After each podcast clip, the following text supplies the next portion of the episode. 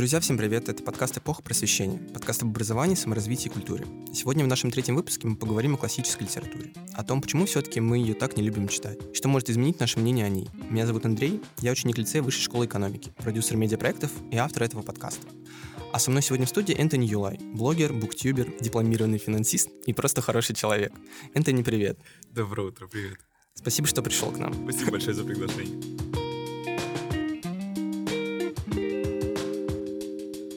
Энтони, расскажи, а когда ты начал читать? В каком это возрасте произошло? Ну, примерно в возрасте, наверное, где-то лет трех-четырех. Я очень рано начал читать, именно читать. То есть увлекаться чтением начал попозже, а вот именно читать меня приучили с раннего возраста. То есть э, в моем доме всегда были книги, причем только для меня. Все остальные члены моей семьи такие, книги, нам такое не нравится, мы такое не любим, а ты будешь читать. Вот. Но именно увлекаться чтением начал где-то в возрасте, наверное, где-то 10-12 лет. То есть э, когда был пик популярности Гарри Поттера, тогда вот примерно я начал увлекаться литературой. И получается, первая книга, примерно, которую ты прочел в этом возрасте, это был Гарри Поттер? Ну, я бы не сказал, что это была первая книга, это была одна из тех первых книг, которая меня заставила прям погрузиться в мир литературы. Скорее, я очень странно, что, ну, учитывая контент моего канала, а, раньше я очень много читал российских авторов. А, то есть это были детские детективы, которые, по-моему, Стинова писала вместе со своим мужем. Э, это были, опять же, такие фэнтези различные российских авторов. Я помню, до сих пор, по «Ключ от королевства» называлась эта книга, которая у меня до сих пор где-то дома стоит у родителей. Но «Гарри Поттер» — это была первая книга, которая вот просто взорвала мой мозг, вау, вот это нам надо, mm-hmm. вот это прям, ох, вот это хорошо было. Ну и после этого, как говорится, все пошло ну, немножко вниз по складу. Получается, ты в этом возрасте рассматривал для чтения классическую литературу, или ты читал больше именно то, что тебе нравилось, и вообще, как ты выбирал книги? Ну, тут скорее моя мама, она мне постоянно говорила, что нужно читать больше классики. Я такой, мам, в этой классике есть волшебные палочки? А единороги? А замки? Нет? Ну, тогда как бы, ну, не, мы не будем вот эту всю ситуацию проворачивать. И когда я учился в школе, меня постоянно тоже заставляли читать классическую литературу. Ну, у меня всегда дома было огромное количество классики, причем такие большие, прям огромнейшие тома книг там был Пушкин, Лермонтов, причем такие красивые издания у меня стояли дома, у меня было много вот таких вот прям томиков, скорее, таких кирпичей с Шекспиром и разными авторами. Я не то что любил их читать, но иногда думал, что ну ладно, для общего образования, почему, собственно, нет, боже мой, ну ладно, я прочитаю. Что там Шекспир пишет? Боже мой, как, драматично. Тем временем я читаю Гарри Поттера. А до того, как ты поступил в Америку, ты рассматривал именно литературу и книги как дальнейшую профессию или дальнейшее получение образования, связанное с этим? Нет, вообще нет. То есть для меня книги никогда не были чем-то большим, чем просто книги. Ну, по крайней мере, до момента, пока я не начал снимать про них более-менее детально. Вот связанный с этим как раз вопрос. Ты закончил историко-правовой класс, uh-huh. но поступил на финансиста, получается, uh-huh. да? А как так получилось? Жизнь повернулась так. Жизнь, повернулась. жизнь так, как говорится, показала мне, что а, гуманитарные профессии зачастую не приносят нужной удовлетворенности, потому что у меня с гуманитарными предметами вообще никогда не было проблем. Никогда. То есть у меня всегда были пятерки там по истории, обществознанию, английскому и так далее и тому подобное. И когда мне родители сказали, что окей, ты хочешь поступать в Америку, но ты будешь поступать на специальность, которая будет э, для тебя новой, и которая потенциально будет приносить тебе какой-то доход. Я такой, угу, выбор очень сложный. Потрясающе. Что мне делать в этой жизни? Потому что, как бы, кроме фактов по истории, я ничего не знаю. И я решил, что уж лучше я поступлю туда, точнее, на тот курс, о котором я вообще ничего не знаю. Вообще, что я знаю о финансах? Я знаю, что это есть. Оно существует в мире, где я живу. И я просто решил, что, ну, почему бы нет? Вот и поступил на финансы. Но люди забывают о том, что у меня в универе было огромное количество дополнительных предметов. То есть я помню, у меня был семестр, на втором курсе, когда у меня был один профильный предмет, и шесть было вообще просто на абсолютно рандомнейших. У меня там была история искусства, а, художественное кино что-то в развитии 21 века. А, у меня была история, тоже у меня была история, тоже очень рандомно. У меня был Шекспир, у меня был прям отдельный большой курс по Шекспиру. И я такой, ну, в принципе, финансист нормально, зашло. И расскажи немного про тот период жизни, когда ты получил диплом финансиста, но ушел в BookTube и начал рассказывать о книгах. Тут дело обстояло так, что я пока учился в универе, никогда не ставил свой блок выше учебы, работы, других вещей. И я снимал видео просто, чтобы снимать видео. То есть я на них не зарабатывал, а подписчики шли очень медленно. И потом, когда я закончил универ, я понял, что у меня нет ни денег, ни работы, по сути, ничего нет. И после этого я решил, что надо как-то что-то делать с этим, потому что снимать видео в таком же темпе я вряд ли смогу, потому что если в универе у меня был прям четкий выверенный график, что вот у меня вот есть там полтора часа между вот этими парами, я успею снять видео, потом прийти вечером его смонтировать и поставить на таймер, выложить, там оно само все сделается, то потом я просто понял, что там, если у меня будет работа, там, знаешь, с 8 до 6 вечера, я явно не буду успевать снимать 15 роликов в месяц. И в этом был одновременно свой подвох, потому что я понял, что мне придется либо что-то делать со своим контентом, так, чтобы начать зарабатывать деньги на этом контенте, либо мне придется переставать снимать и искать работу уже по профессии скорее, потому что вот у меня диплом он совсем свеженький, так что есть вероятность того, что меня все-таки возьмут на работу. Я решил попробовать снимать видео, но меня многие никогда не считали частью буктюба, потому что я никогда не снимал только про книги. У меня в какой-то период было там в месяц, может, одно-два видео про книги. Mm-hmm. И другие книжные блогеры меня тоже как-то, ну, всерьез, не то что как конкурента, знаешь, а как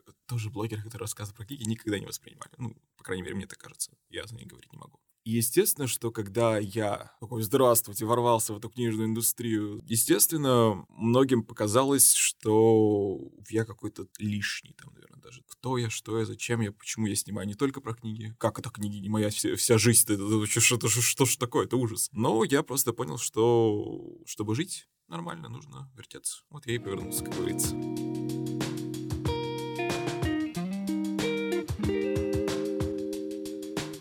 В каждом ролике рассказываешь про какую-то, скорее, массовую литературу, да. мятная сказка. Что ты читаешь свободное от этого времени? Ты читаешь точно такую же литературу, или ты все-таки предпочитаешь, а, например, классическую или какую-то там фантастическую?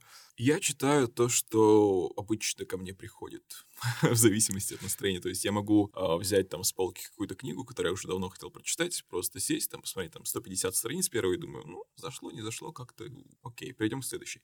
То есть у меня нет такого, что я буду читать только классику сегодня, я буду читать только там Young Adult литературу. Такого у меня нет, я просто беру и читаю то, что мне кажется интересным. Потому что, ну, никогда не знаешь, какая книга на самом деле, потому что многие книги, например, которые мне подписчики отправляют, именно вот сними обзор, это там лютое дерьмо. Я открываю, смотрю, там первые 150 страниц, они, в принципе, ну, так себе, конечно, ну, не самое худшее, что я когда-либо видел. То есть там, естественно, из графомании, вот это все наша любимая э, «Мы слепая, крыса тупая», главная героиня вообще не понимает, что происходит. Все остальные герои буквально там делают два оборота вокруг себя и, в принципе, больше ни для чего не, не годятся. Но при этом я иногда читаю литературу, которую вот прям максимально популярны. Но при этом я не делаю обзор на канале, просто смотрю, что сейчас читают другие люди. То есть это может быть науч-поп, это художественная литература, да. Я просто смотрю, что другим интересно и почему это популярно. И как-то от этого иногда отталкиваюсь. То есть, например, у меня последний обзор был, это книга «Мой лучший враг», она вышла аж там, в 2015 году, я только сейчас сделал на нее обзор. Но при этом эта книга популярна до сих пор, по сей день. Ну, книга мне не понравилась. Для кого-то она вот прям поменяла мировоззрение, потрясающая история и так далее и. Я такой, ну, наверное, для вас так, для меня нет. Я читаю только то, что меня манит. Угу. Еще один вопрос лично от меня. Сколько ты в среднем тратишь времени на чтение. Понятное дело, то, что это зависит от того интереса, от того настроения, которое у тебя есть. В нашем подкасте мы пытаемся разобрать разные способы, как увеличить свою продуктивность, а, как начать саморазвиваться. Как, с твоей точки зрения, можно начать читать и, например, не сидеть в ТикТоке, а именно пойти читать? Это для этого должен быть какой-то интерес? Или вот что обычно не хватает людям, которые сидят в ТикТоке, а не читают книги, например? Смотри, мы читаем книги для чего? Чтобы получить какую-то эмоцию, развлечение, да, то есть это, опять же таки, книги, сериалы, фильмы, это все продукты сферы развлечений. И ТикТок — это тоже та же самая сфера. И естественно, что 15-секундный ролик может дать вам гораздо больше эмоций, чем книга. Да. Именно поэтому люди выбирают больше, знаешь, как между там фастфудом и приготовить что-то самому. Естественно, ты пойдешь и купишь себе еду, нежели ты будешь три часа стоять ее готовить, даже если она окажется вкуснее в итоге. Но при этом я считаю, что люди все равно читают. То есть я считаю, что мы все-таки одна из ну, таких наиболее читающих наций, назовем нас так, потому что все-таки э, я смотрю какие-то, знаешь, э, э новости, смотрю какие-то новости. Ну, ты сказал, вот каждое утро просыпается и читает Нью-Йорк Таймс. Я смотрю иногда, типа, кто самый читающий там страны мира. Ну да, обычно россияне. Да, обычно да. россияне всегда первые. Я думаю, России всегда читали, читали и будут читать. То есть как бы это не меняется. Просто читают иногда не очень книги. Но, опять же таки, все зависит от того, как вы на что-то смотрите. То есть для кого-то книга не очень, для кого-то книга очень. И я, например, трачу очень много времени на чтение. То есть даже несмотря на то, что я читаю довольно-таки быстро, то есть в среднем это там 80-100 страниц в час я могу почитать. Мне если прям постараюсь достаточно сильно. Иногда я просто, когда нужно, например, вышла какая-то книга, нужно прочитать ее очень быстро. Я сижу и прям штудирую информацию очень быстро. Но если мне хочется что-то самому прочитать, то я не буду торопиться. То есть я буду читать, размеренно, странички перелистывать, что-то смотреть, может, что-то гуглить по пути.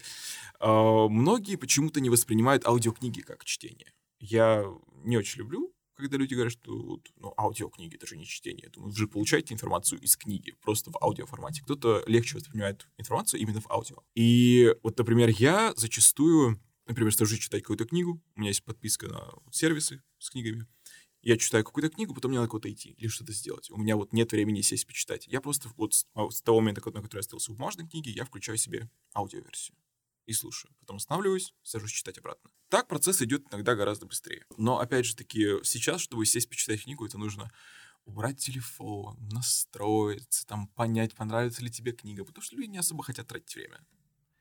Вот, в принципе, и все. Но если есть желание, всегда можно просто сесть и почитать. Не обязательно заканчивать книгу до самого конца. То есть, если вам не понравилось там первые 50 страниц, которые вы прочтете там за час-полтора, ну, не читайте вы дальше, что вы себя мучите. Это все лишь книга.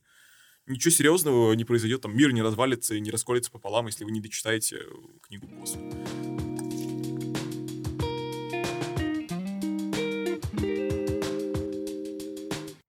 Вернемся чуть-чуть назад к классике. Uh-huh. И вот как ты считаешь, есть ли какие-нибудь способы продвижения классики в массы, особенно среди подростков, потому что я лично на своем опыте даже замечаю, что вот с каждым годом а, дети все меньше и меньше, во-первых, читают в принципе, а во-вторых, они меньше читают классики. Э, и, скорее всего, конечно, это связано с тем, что им плохо, я не знаю, преподают, наверное, классику в школе, и поэтому у них вызывает это отвращение.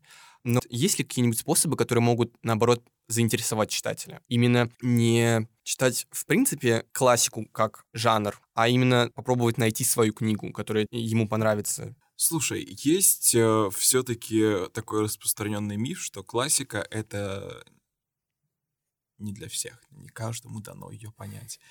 И, естественно, подростков и ну, чуть более молодых людей в возрасте там, от 18 до 22, это когда им говорят по поводу того, что «Ой, ну вы не поймаете просто вот все эти страсти и страдания». Я думаю, ой, «Война и мир» — те же «Сумерки», вот, только в другом формате. Что там, господи, один и тот же драматизм, романтизм и все вот это в одном флаконе.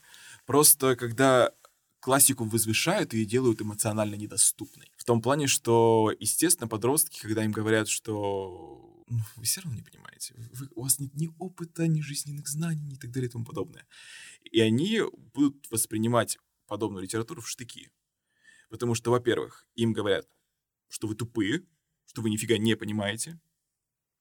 Во-вторых, потому что они в героях классической литературы не видят себя. Если взглянуть на список самых популярных книг сейчас, да, там в основном современные книги. Либо какие-то очень прям невероятно популярные классические книги в стиле там гордость, предубеждения и так далее и тому подобное. И проблема вот классической литературы в том зачастую, что ее делают какой-то недосягаемой. Хотя она зачастую очень простая. То есть э, люди, которые... Вот у меня моя учительница по русскому языку всегда говорила, что ой, «Война и мир» — это универсальное произведение, там можно найти аргумент на любое сочинение. Я думаю, Заюш, нет. Я в «Сумерках» найду больше аргументов, чтобы привести к сочинению, чем «Войне и мир», потому что, ну, там очень ограниченный запас, на самом деле, тем. То есть э, я, когда читал «Войны, «Войны и мир» в первый раз, я такой сидел и думал, господи, какая нудятина, как это люди вот сидят и читают. Потом я перечитал ее еще раз и такой, ну, в целом я понимаю, почему это нравится, но я по-прежнему сижу и думаю, угу, ну, как там такой, ну, роман эпопея, факт, супер, отлично, классно. Толстой молодец, можно на футболке себе это набить или как э, люди вот делают. Я прочитал все там несколько томов «Войны и мира», но как-то кучу эмоций ну, под прочитанное я не получил. И что мне дальше делать? То есть, если я скажу, что ну, «Война и мир» мне не понравилась, в обществе смеют. Ага, супер, классно. То есть, естественно, что когда подростки и вот этот самый контингент Young Adult не видят себя в тех книгах, которые они читают, они эти книги не воспринимают. Потому что все-таки мы читаем книги, чтобы почувствовать себя в каком-то мире, а, в какой-то вселенной, да, там фэнтези, романтика э, и так далее и тому подобное. То есть в классических произведениях есть вот эта проблематика, что особенно вот в российских, у классиков у них прям достаточно лимитированный набор проблем, именно поэтому зарубежная классика мне нравится гораздо больше, потому что там все-таки не то, что более разносторонние личности их писали, нет, скорее там большее количество тематик поднимается. Потому что современная российская классика и вообще та классика, которую преподают в школе, она достаточно одногранная. Потому что там опять, ну, бедность, ну, крестьяне, ну, вот эта любовь неразделенная. Ой, там ее общество зачморило за то, что она там кому-то не дала. Я думаю, ну, окей, прекрасно, но все эти темы одинаковые. И по сути, когда вот, например, я помню, как учителя в школе мне преподносили информацию, какую-то я воспринимал хорошо и достаточно быстро усваивал, какую-то нет. И это было потому, что в школах, опять же, таки очень странно преподают литературу, как мне кажется, потому что, например, у меня в седьмом классе, когда мы проходили Тараса Бульбу, была очень странная учительница по литературе, мы проходили Тараса Бульбу 4 месяца. Январь, февраль, март, апрель. В апреле вышел фильм в 2009 году. И мы ходили на этот фильм 4 раза. Это был просто какой-то невероятный трэш. И я вот, неважно, насколько Тарас Бульба потрясающий, просто кусок литературы, я никогда не смогу прочитать это вновь. Вообще никогда, потому что я не воспринимаю все это. И вот такая же ситуация у меня была в универе, когда я взял вот этот курс по Шекспиру. До этого Шекспир мне, в принципе, в целом нравился. То есть я такой, Ромео, как же что ты, Ромео? Отрини отца до имя, отрини. Ла-ла-ла-ла. Я такой, боже мой, как, как трагично. После этого курса я перестал вообще Шекспира читать. Потому что это была такая невероятная жесть потому что тебе вдалбливают информацию, и такое ощущение, что тебя пытаются сделать тупым. Что вот это ты нифига не понимаешь, эти все эти... Знаешь, я вот вчера смотрел ТикТок, опять же таки, и там, видите вот эту строчку «Ветер идет». Почему идет? В, в, в эту строчку была заложена там огромная какая-то невероятная философская мысль по факту, что имел в виду Пушкин. Ну, ветер, ну идет. Супер. То есть э, все-таки иногда не стоит воспринимать классику так серьезно, потому что это все-таки книги, книги мы читаем ради развлечения, поэтому многие подростки, естественно, будут читать фанфики, потому что фикрайтеры воспринимают их как э, тех людей, которые понимают то, о чем они пишут. Многие подростки будут читать книги, которые там, пускай и порой максимально тривиальные по сюжету, но при этом они видят себя в этих, в этих книгах. Их э, не заставляют чувствовать себя какими-то невероятно глупыми при прочтении этих книг как это делают с классикой. Поэтому я считаю, что все-таки к классике надо прийти, и если вы не придете, ну... Не придете. Ну, не придете, какая разница, потому что вот эта вот ситуация из разряда если вы не будете читать классическую литературу, у вас не будет широкого взгляда на мир. Я вас умоляю. Ос- вот особенно, когда говорят, недавно я опять услышал это мнение от кого-то, эм, то люди то на YouTube, то ли опять в ТикТоке, что классическая литература помогает развивать эм, словарный запас. Я думаю, ну, для 18 века, может, и поможет развить там, да, из разряда маменька-папенька, но для 21 века, ну, окей, кринж, вот, вот это вот все. Simple, dimple, puppet, squish. А вот у меня как раз был следующий вопрос, а, связан... А, с, если бы с попыт. А, нет, немножечко другой. Вот как ты считаешь, насколько ужасно а, фраза «что думал автор»? Ой, ну слушай, это во-первых, никогда не является правдой. Что думал автор, это... Я думаю, автор думал, вот подразумевал вот это. То есть это уже личное восприятие того, как ты понимаешь текст. Все учителя по литературе, я считаю, что в этой тарелке спагетти автор видел, там, не знаю, свой этот комок мысли. Я думаю, он просто хотел есть.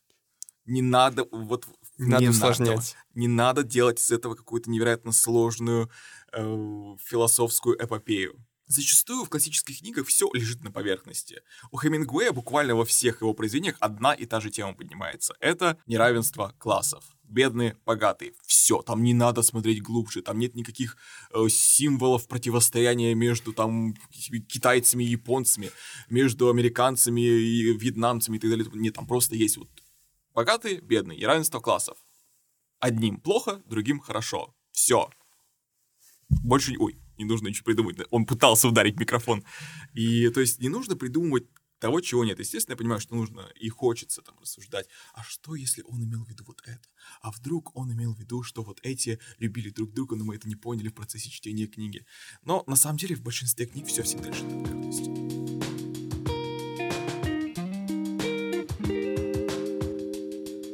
Вот у меня еще один вопрос, а, относящийся к классике, остался. Как ты считаешь, а насколько важно читать классику, да и, в принципе, книги в оригинале? Или если, например, доп- допустим, если я знаю хорошо английский, mm-hmm. то проще мне будет прочитать книгу на английском, но мне будет тяжеловато, и я буду пользоваться словарем, mm-hmm. или читать ее в переводе на русском, но так, так даже потеряется мысль автора, возможно. Я не знаю, как обычно Есть говорят. Э, все-таки разница переводов большая, потому что многие переводы достаточно сильно адаптируют под нас. И, например, вот сейчас я читаю книги для обзоров, это «Лисия нора», и там вот есть фанатский перевод, есть официальный перевод издательства. Попкорн. Да, Popcorn Books. И, насколько я знаю, Popcorn Books, они прям работают именно с автором, то есть они прям у него спрашивают, постоянно интересуются, правильно ли мы переводим, но при этом многие предпочитают фанатский перевод. Я его еще не читал, и с одной стороны, мне говорят, что вот там много матов, они как-то а, эмоциональную окраску добавляют. И я такой, но для того, чтобы добавлять во что-то эмоциональную окраску, не обязательно использовать э, матерные выражения, да, то есть, э, возможно, подросткам легче читается именно с э, там, выражениями 18+, потому что они сами ими пользуются, то есть в этом нет ничего плохого, я сам матерюсь как шап, сапожник постоянно, но при этом я вот, например, какие-то книги перечитываю в оригинале после того, как я прочитал их на русском. То есть я вот не то чтобы не так давно, скорее это уже было давно, прочитал портрет Дориана Грея в оригинале. И там текст гораздо какой-то более тяжелый, ну, как мне лично показалось, то есть не в плане грамматики, а именно в плане вот атмосферы, то есть он какой-то был прям максимально трагичный, темный, я такой, что-то что-то русский период как-то сильно отличается, что-то как-то не та ситуация, в которой я вот оказался э, при прочтении русского перевода. И на самом деле, если, естественно, вам хочется прочитать в английском, пожалуйста, потому что сейчас, э, в принципе, все ресурсы у нас есть для этого, можно даже книги в оригинале покупать, они, естественно, стоят огромное количество денег. Но если вы не горите желанием, при этом у вас не особо высокий уровень английского, потому что все-таки для некоторых книг в оригинале, особенно классических, потому что там еще идет в плане того, что многие всякие выражения, которые используются, их уже давно никто не использует в английском. То есть из э, тех же гордостей и предубеждений я вообще полтекста не понял. Я там просто сидел такой. Потом я смотрю русский перевод и думаю, ну, хотя бы здесь нормально перевели. Там, конечно, тоже из разряда... Э, Мессия. Да. Но при этом вот э, те же маленькие женщины. Там тоже так прям достаточно. Несмотря на то, что текст сам по себе простой, там используются какие-то выражения, которые уже давно никто не использует сохраняется вот эта вот историческая атмосферность. Если вам сложно, не читайте. Но при этом, если у вас все-таки есть какая-то одна любимая книга, и она в оригинале на каком-то языке, я все-таки советую вам постараться, может, как-то прочесть там со словариком. Потому что я помню те времена, когда я сидел ночами и переводил книги на, на табиноиде. Это было прям... Ой, чем мы занимались в детстве? Я переводил книги нелегально на Тавиноиде и субтитры делал к сериалам. Меня еще в конце серии благодарили. Сейчас люди вообще не знают, что это такое. Потому что у всех есть Netflix, уже озвучка, ну, да. дубляж и все остальное. А я помню те времена, когда можно было попасть в серию любимого сериала через субтитры. Там тебя в конце благодарили во время этих титров. Вот, такие вот дела. Есть ли у тебя любимые авторы а, классической литературы? Почему он тебе нравится? Я больше люблю все-таки зарубежных авторов, классиков, потому что с русскими у меня какого-то взаимопонимания не находится. Они все какие-то для меня были невероятно странные люди. Все равно... Вот э, мне Толстой никогда не нравился как писатель, в принципе. А вот как человек, я думаю... Ужас. Ситуация не секси, не кайф, не Simple Dimple, не поп-хит. Он был ужасным человеком. Но он же строил больницы, там, где сиротские приюты. Я думаю, ну, для детей-то сироток он, может быть, что-то хорошее сделал. Свою жену он буквально свел в могилу. Да. И, например, я вот очень сильно люблю Вирджинию Вульф. У нее достаточно тоже такая трагичная судьба, ну, как мне лично показалось. И ее книги почему-то у меня очень хорошо отзываются в душе. То есть, возможно, это какой-то у нас общий эмоциональный план, депрессивненький. А, возможно, это то, как она пишет, потому что она в своих книгах довольно часто использует поток сознания. Прямо мне такой очень нравится литературный прием, когда вот просто идут мысли потоком, и ты такой, ага, а что она имела в виду? Так, подождите, как это прошло 15 страниц, и мысль только закончилась. Так, стоп. Вернемся обратно, перечитаем этот моментик 53 раза. А, мне очень нравится Хемингуэй, как я уже сказал, несмотря на то, что у него ну, во всех книгах поднимается одна и та же тема, но он при этом ее очень хорошо раскрывает каждый раз. А, мне также очень а, нравится... Раньше мне, в принципе, импонировал Альберт Камю, какой-то тоже период времени. И, ну, из российских авторов-классиков мне, естественно, нравится Чехов, больше как человек, чем то, что он пишет. Ну, очень у крутые произведения, то есть он как классик у меня самый любимый российский. Но как человек он мне доставляет просто... Это вот человек-мем. Чехов — это буквально человек Simple Dimple, потому что очень смешной мужчина, на самом деле, такой антисоциальный, ни с кем не хочет общаться и такой просто забавнейший человек. Вот если бы он жил в наше время, мне кажется, мы бы были с ним отличными друзьями. Мы, мы бы общались на расстоянии, там, через приложение, там, в телефоне, и просто... Может, куда-нибудь сходим? А может, нет? Ну да, ты прав, чего ходите с домом, правильно? Правильно.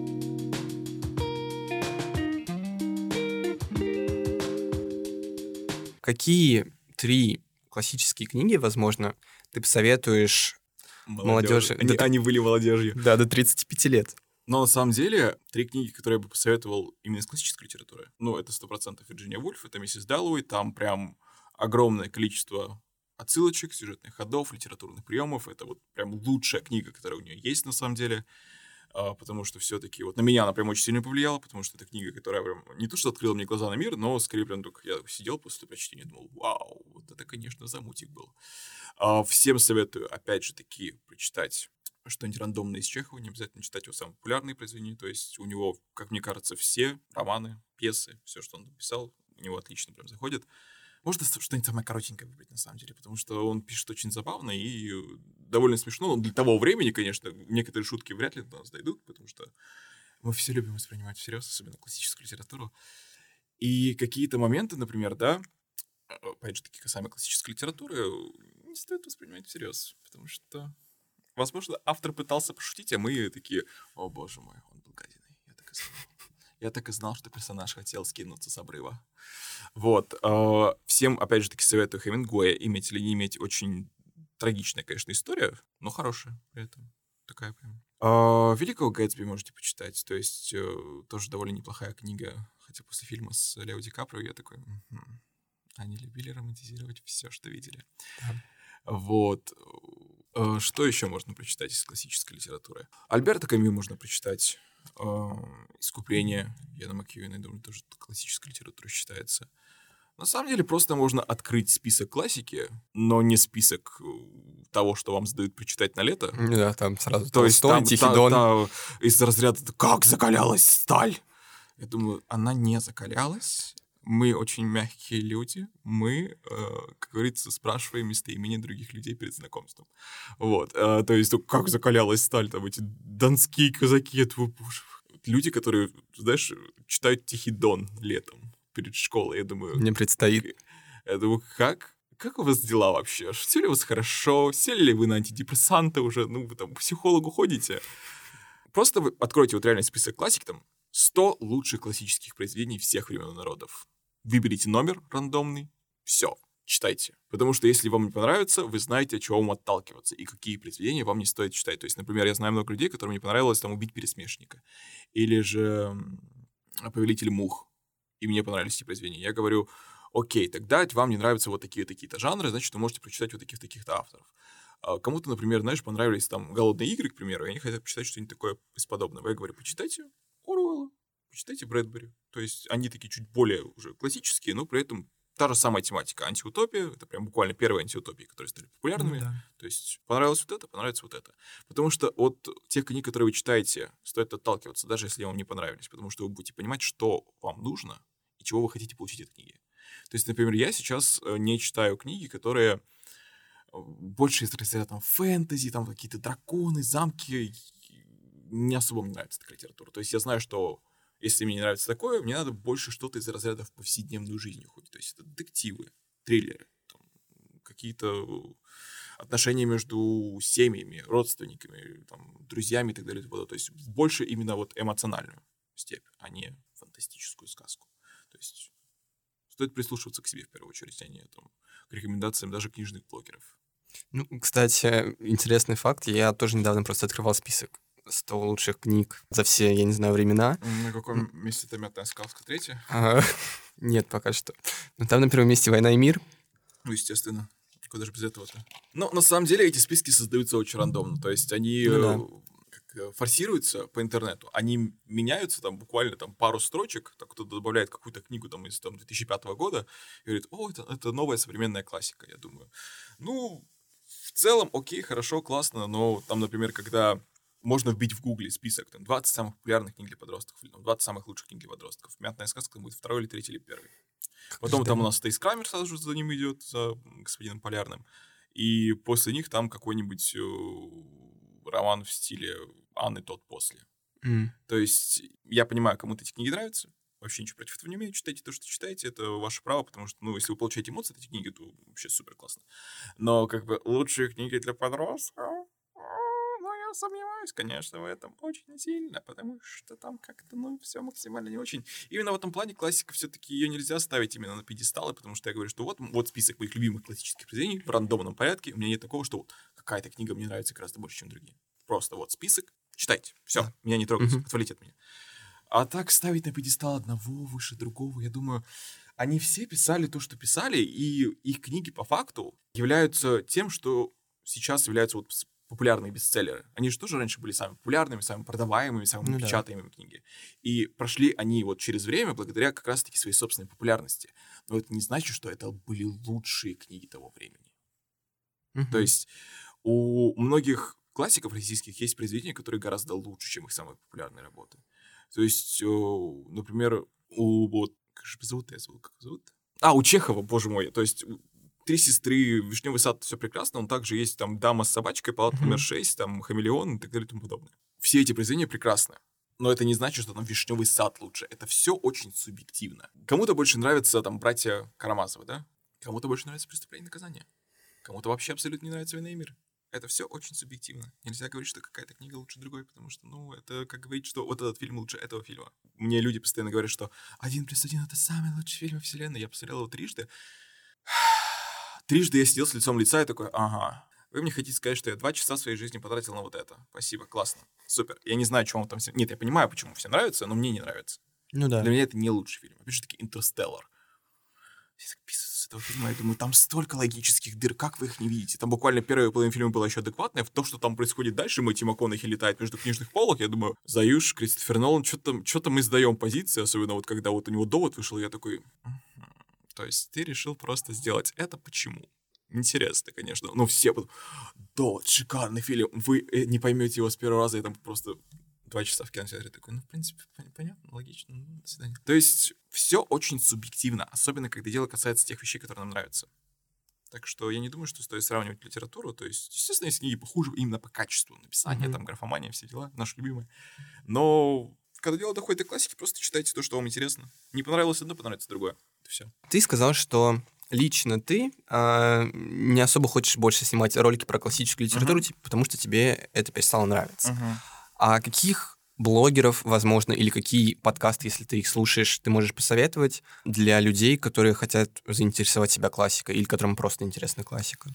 На самом деле можете посмотреть любого книжного блогера, потому что они занимаются именно этим. Я не занимаюсь этим, потому что я не считаю себя полноценным как таковым книжным блогером. Я просто делаю то, что я делаю, снимаю контент, который мне интересен. Он развлекательный. Я не стремлюсь кому-то там доказать, показать, что я самый умный, самый высокоинтеллектуальный и э, эмоционально развитый. Нет, такого нет. Можно посмотреть эм, у Женю Калинкина.